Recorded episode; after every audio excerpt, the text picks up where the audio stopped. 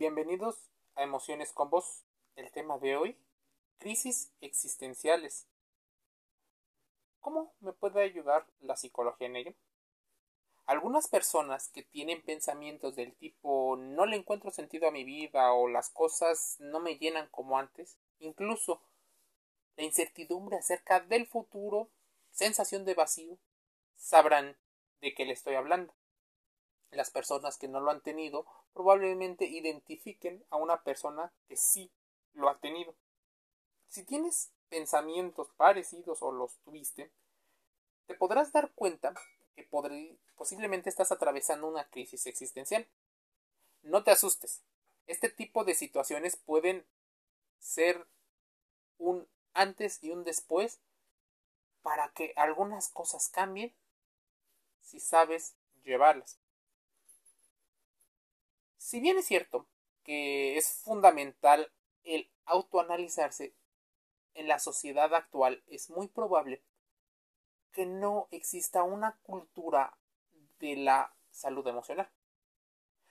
Te preguntarás, ¿qué es una crisis existencial? Podríamos definir crisis existencial como un periodo de tiempo en el que se produce un cuestionamiento interno. Es decir, nos replanteamos muchas cosas incluso nuestra existencia, nuestro sentido vital.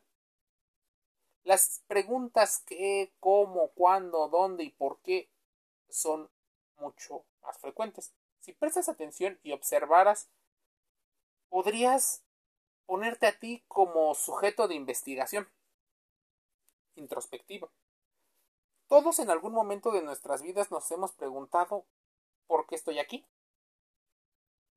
Este tipo de preguntas mm, sirven para buscar entender cuáles son nuestros objetivos, ilusiones, motivaciones intrínsecas, extrínsecas y los motivos por los cuales estamos haciendo lo que estamos haciendo. Es decir, esta sensación de que nos falta algo, que tal vez necesitamos un motivo para luchar y darle sentido a nuestra vida, es muy humano la filosofía y los libros están llenos de tintas en el cual una y otra y otra vez se hacen preguntas con respecto a su existencia. Muchas personas tienen crisis existenciales y esto conlleva necesariamente a un cambio de enfoque y en ocasiones a fortalecer nuestra identidad. Cuando existen algunos problemas se agravan las crisis existenciales, pueden alargarse en periodo de tiempo o aumentar en intensidad. Es decir, nos podríamos llegar a sentir como si fuéramos otra persona. Es habitual que se cambien aspectos importantes de nuestra visión de vida. Lo que es importante considerar es debes evitar el tema de la proyección de esa que te genera una idea distorsionada de la realidad. Eso que genera expectativas probablemente inalcanzables a partir de filosofías que ni siquiera te has puesto a preguntar si son reales o no son reales. Solo las aplicas por el hecho de ser una situación popular. ¿Cuáles son los síntomas de una crisis existencial si es que no la has tenido? Bueno, las actividades que antes te motivaban tal vez han perdido su valor, es decir, no les encuentras sentido. Tal vez te sientes aburrido o desmotivado. Tienes una sensación de insatisfacción generalizada, aunque las cosas funcionen aparentemente bien. Tal vez tienes una sensación de extrañeza contigo mismo. Sientes como si fueras otra persona. Sientes que debes darle un giro de 180 grados a algo pero no sabes bien por qué. Probablemente tiendes a huir de lo que consideras que fue tu pasado, intentando entender cómo vives el día de hoy.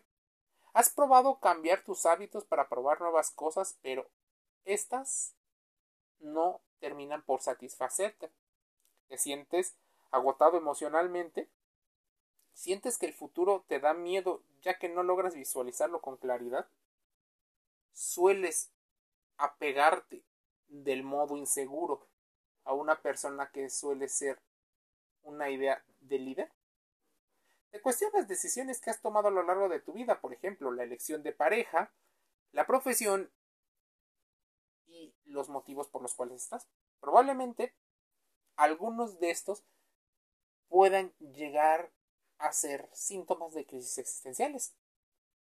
La causa las crisis existenciales están vinculadas a un proceso de crecimiento y cambio que pueden ocurrir en cualquier momento de la vida. Muchas personas tienen la idea de que las crisis existenciales que hemos distinguido claramente los humanos podrían ser cuatro o hasta cinco. La adolescencia, ese periodo que podría abarcar entre los 11, 12 años hasta los 17, 18 años, es el que algunas personas consideran el primero. Depende del autor. Algunas personas incluso consideran que la primera crisis existencial es el nacimiento del, del vientre materno a la situación de vivir fuera. Pero bueno, mencionemos el tema de la adolescencia. El segundo, la segunda etapa podría ser la famosa crisis del cuarto de edad, la cual abarca los 25, 26, 27, tal vez hasta los 28 años, donde los jóvenes se cuestionan acerca de por qué están haciendo las cosas.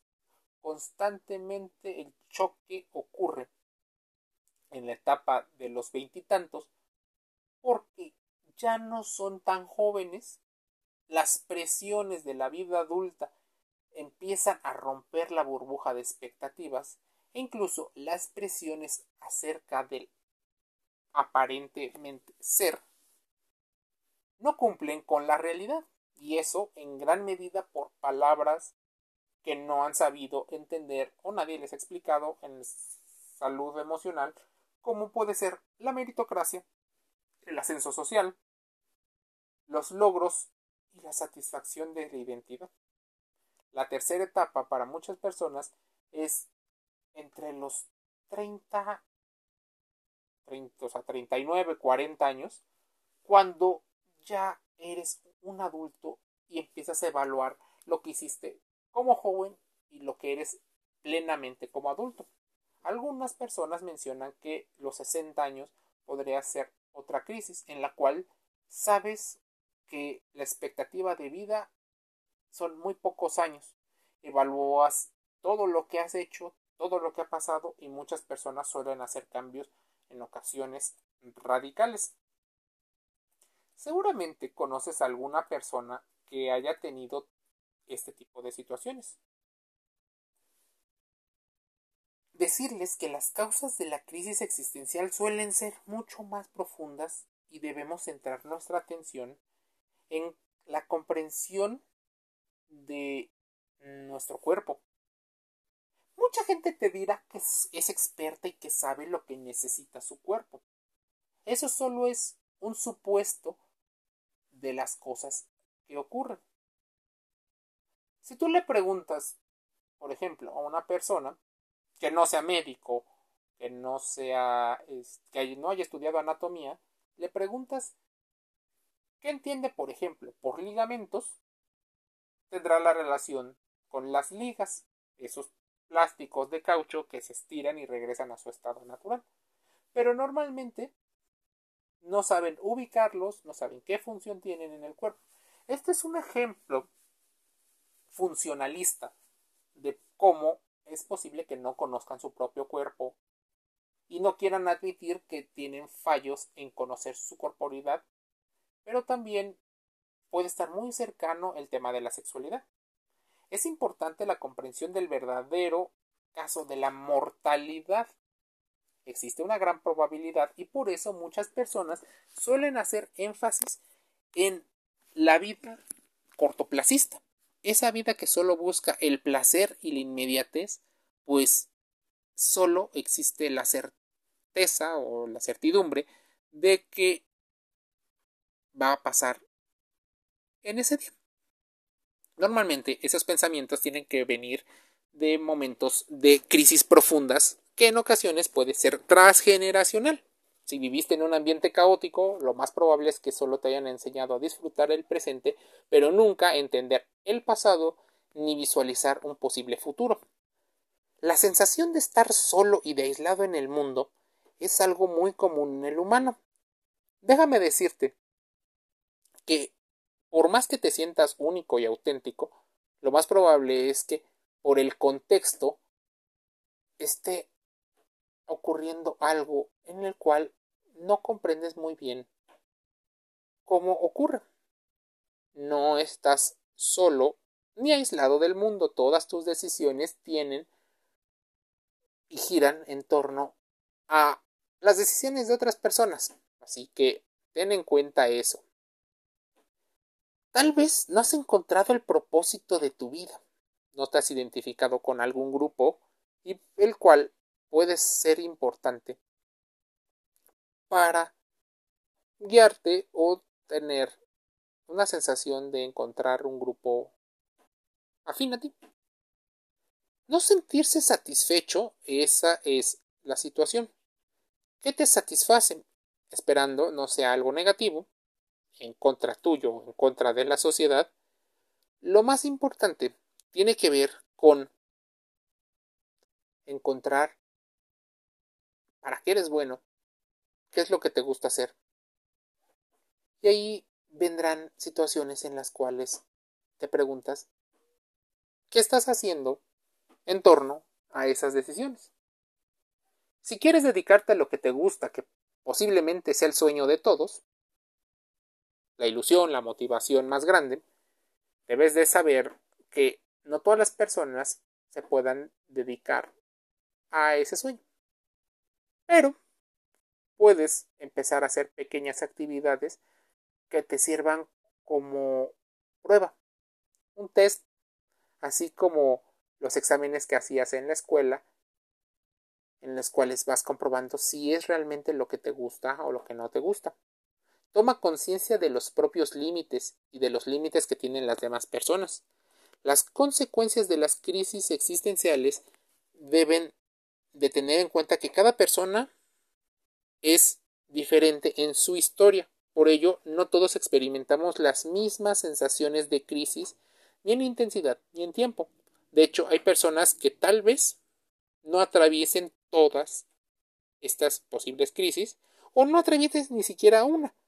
Otras personas atraviesan crisis existenciales de manera puntual y marcada dentro de un periodo, lo cual es importante conocer nuestra propia personalidad.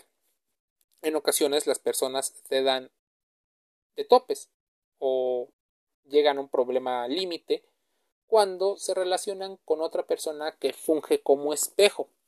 Su jefe, su pareja, sus hijos, sus vecinos, en los cuales puede ser una situación de estarse preguntando por qué reaccionó como reaccionó. Es habitual que encontremos personas en consulta eh, psicológica que no han resuelto de forma satisfactoria las crisis que normalmente van evadiendo o van haciendo un lado pensando que el tiempo mágicamente va a solucionar todo. Déjame decirte que el tiempo sí puede ser un aliado, pero no es la solución. Muchas de esas personas han caído en lo que los psicólogos llaman triada cognoscitiva. Se trata de que las personas han desarrollado una perspectiva negativa de sí mismos, del mundo y de su futuro. Esta percepción suele tener como consecuencia la aparición de diferentes problemas psicológicos como sentimientos de indefensión, depresión, desesperanza, incluso la aparición de ideas suicidas. Como hemos visto, las crisis existenciales pueden ser tomadas de diferente manera según tus habilidades emocionales. ¿Te has puesto a preguntar, te has puesto a pensar qué son las habilidades emocionales? Emociones con voz. Está en podcast, Spotify, Spreaker, YouTube, Instagram, Facebook y también en Telegram. Te envío un saludo.